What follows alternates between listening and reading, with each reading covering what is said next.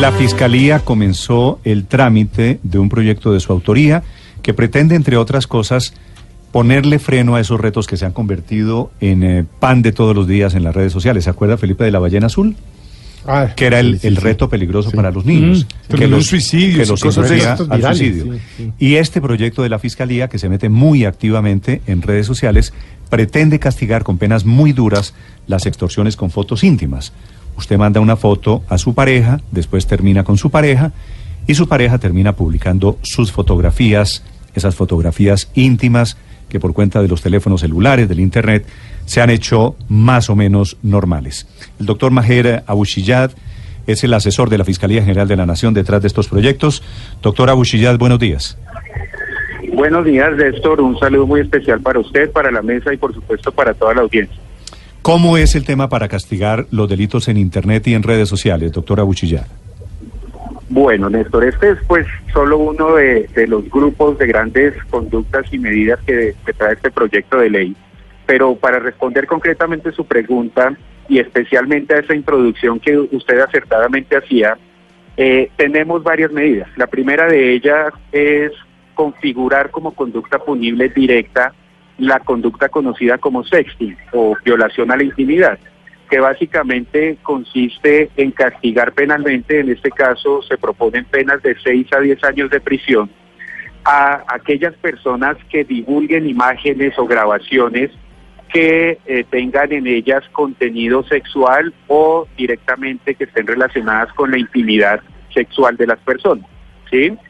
Pero adicionalmente eh, tenemos una modalidad que simplemente dota de mayor fuerza a la extorsión que en el mundo, digamos, de los ciberdelitos se conoce como la sextorsión y que agrava la conducta típica de extorsión que ya contempla nuestro ordenamiento jurídico, pasando de una pena de 16 a 24 años de prisión a una pena de 16 a 32 años de prisión, cuando en la extorsión están involucrados medios informáticos, pero además se persiguen fines de contenido patrimonial y también hay una amenaza de divulgación de imágenes de contenido sexual. ¿sí? Eso digamos desde la perspectiva del contenido sexual, pero otra medida muy interesante que usted plantea es lo que hemos denominado la inducción a las autolesiones. Recuerde usted que tenemos ya eh, construido un tipo penal de inducción o ayuda al suicidio, pero este parte del presupuesto de que la inducción sea para efectos de un suicidio. Lo que hacemos es justamente eh, entendiendo la problemática que se viene presentando con distintos retos. Usted sabe que se han presentado conductas como la ballena azul, en donde inician con lesiones e inclusive pueden terminar con la muerte, pero tenemos distintas modalidades, algunas de ellas llevan, por ejemplo, a que nuestros niños, niñas y adolescentes empiecen a perder extremadamente el peso, a que se infrinjan quemaduras, inclusive algunas llevan a colapsos pulmonares. También creamos un tipo Sí. penal en este sentido, con penas también bastante fuertes, en este caso también penas de 6 a 10 años de prisión. Volviendo al tema del, del sexting eh, y compartir las fotos, ¿pasaría algo eh, con la persona que, que difunda o comparta las fotos sin necesidad o sin fines de extorsión? Es decir, me llegó una fotografía y se la comparto a, a otra persona y así se va masificando esa, esa imagen. Sí, mire, esa pregunta es muy importante por una razón. La diferencia entre el sexting y la sextorsión es justamente esa.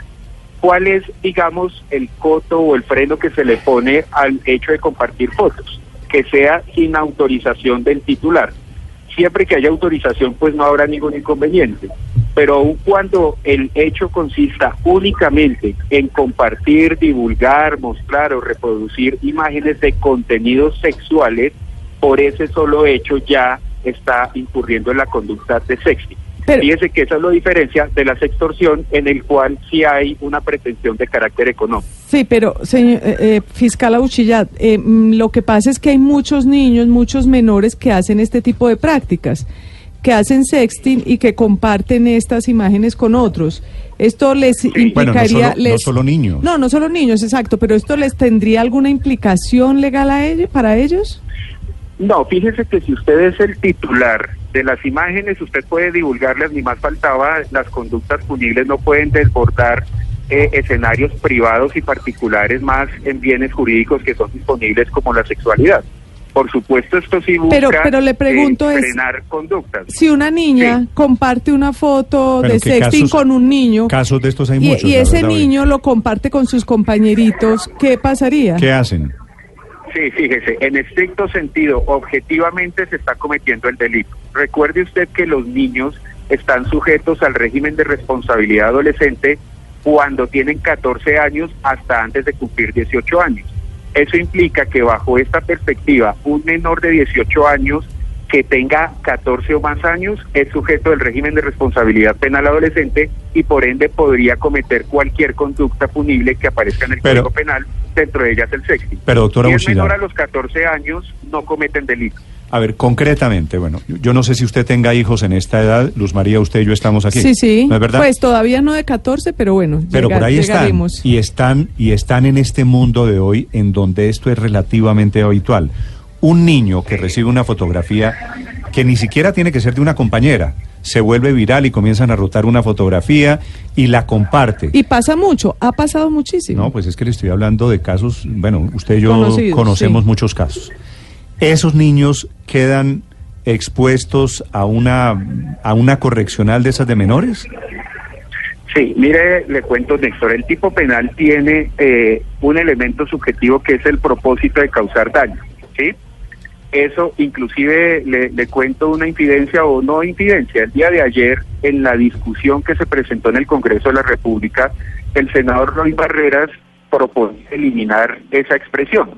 Eso justamente es un freno, es decir, la divulgación, y ayer se planteaba en el Senado de la República, no solo con los niños, sino en general con adultos. Esas cadenas llegan eh, de pornografía o de, o de escenarios similares, pues justamente lo que hacen es una divulgación de imágenes de contenido sexual que objetivamente estarían configurando el delito. Por eso allí se expresa concretamente un- lo que nosotros los penalistas denominamos un elemento subjetivo, y es que además de la divulgación, ese mero hecho objetivo, también vaya inmerso una intención de causar daño. Eso, por supuesto, pues genera en la Fiscalía un ejercicio más riguroso al momento de la investigación y judicialización de este tipo de conductas y aplica tanto para adultos como para niños. ¿Qué pasaría en los casos, fiscal Abu Shihab, de los jóvenes de entre 14 y 18 años que están eh, sujetos al sistema de responsabilidad penal para adolescentes? Si llegan a mandar la foto a un grupo, se comprueba que tenían la intención de afectar a alguien en particular, ¿cómo aplicaría la ley para ellos? No van a la cárcel, pero ¿qué podría pasar para ellos? Sí, mire, en el sistema de responsabilidad penal adolescente, eh, la lógica del sistema es distinta. Allí el menor infractor, que no es un delincuente, sino la expresión es menor infractor, es víctima de la sociedad y por ende es sujeto de medidas de protección de la sociedad, sí, por supuesto del Estado. En ese entendido, la privación de la libertad es absolutamente excepcional. Y la privación de la libertad en ese sistema de responsabilidad adolescente inclusive se dan distintas fases. Ah, Usted puede enviar a un menor a un centro cerrado, a un centro semicerrado, inclusive a trabajos sociales, etcétera. Eso depende de la valoración del juez y de la gravedad de los hechos. La privación es absolutamente excepcional y está únicamente establecida para delitos de altísima gravedad como el homicidio, el terrorismo, el secuestro, etcétera, lo que no aplica entonces para este caso. Allí será el juez quien en un ejercicio de ponderación de la gravedad de la afectación, etcétera, determine cuál es la sanción, no pena, sino sanción a imponer. Sí. Básicamente, doctora Buchilla, yo puedo decir, el proyecto, lo- la intención de la Fiscalía es que quede prohibido reenviar fotografías íntimas cuando no sean las propias. Eh, no solo las propias, Néstor, sino en general íntimas eh, con el propósito de causar daño. Eso es lo que queremos frenar.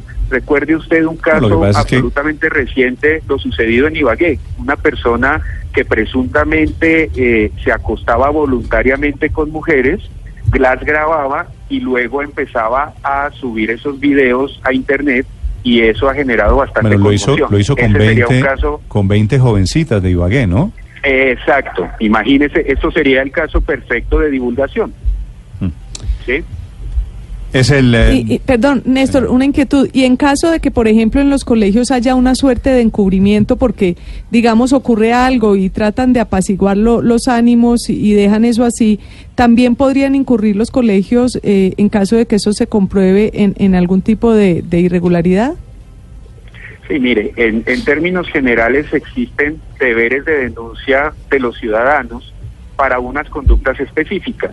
Y uno de los deberes en general de los ciudadanos de denuncia de conductas específicas es justamente cuando hayan atentados de contenido sexual contra menores. ¿Sí? Ese sería uno de los escenarios para aplicar el delito de omisión de denuncia únicamente respecto de menores. ¿Sí? Así está, digamos, actualmente el ordenamiento jurídico y así está previsto en el Código Penal colombiano. Doctora Buchillado, una pregunta final. Me está escribiendo un colega suyo, penalista, y me dice que esto que usted está anunciando hoy, eso ya está prohibido, que lo que está haciendo el proyecto básicamente es aumentar la pena. ¿Es así? No, mire, le cuento, ¿qué tenemos actualmente? Y seguramente eso le dice eh, mi colega penalista. Actualmente podemos castigar este tipo de actividades a través del mecanismo de las injurias por vía de hecho, ¿sí? Cualquier persona que difunda eh, eh, eh, imágenes o, cualquier contenido sexual sin autorización está incurriendo en el delito de injuria por vía de hecho. Eso significa un tratamiento absolutamente distinto. Por ejemplo, las injurias son querellables, es decir, es dispositivo de la víctima denunciar o no y activar la acción penal. A su turno son conciliables, es decir, que si se concilia, si se llega a un acuerdo, debe extinguirse la acción penal. Ese es el mecanismo que actualmente tenemos en nuestro Código Penal para esos propósitos. Lo que estamos haciendo es crear un verdadero atentado sexual, un verdadero atentado de contenido a la intimidad sexual, sacándolo de los delitos contra la honra y el buen nombre, que es lo que seguramente el colega le menciona, para darle la autonomía que consideramos nosotros merece, no solo desde la perspectiva de protección del bien jurídico, sino adicionalmente desde los problemas sociales que se vienen presentando en ese sentido. Doctora Buchillad, gracias por acompañarnos esta mañana. Gracias a ustedes y feliz mañana. Gracias desde el despacho del fiscal Maher Abuchillad, que es asesor de la Fiscalía, presentando a Colombia este proyecto para castigar con severidad los delitos sexuales cometidos por Internet.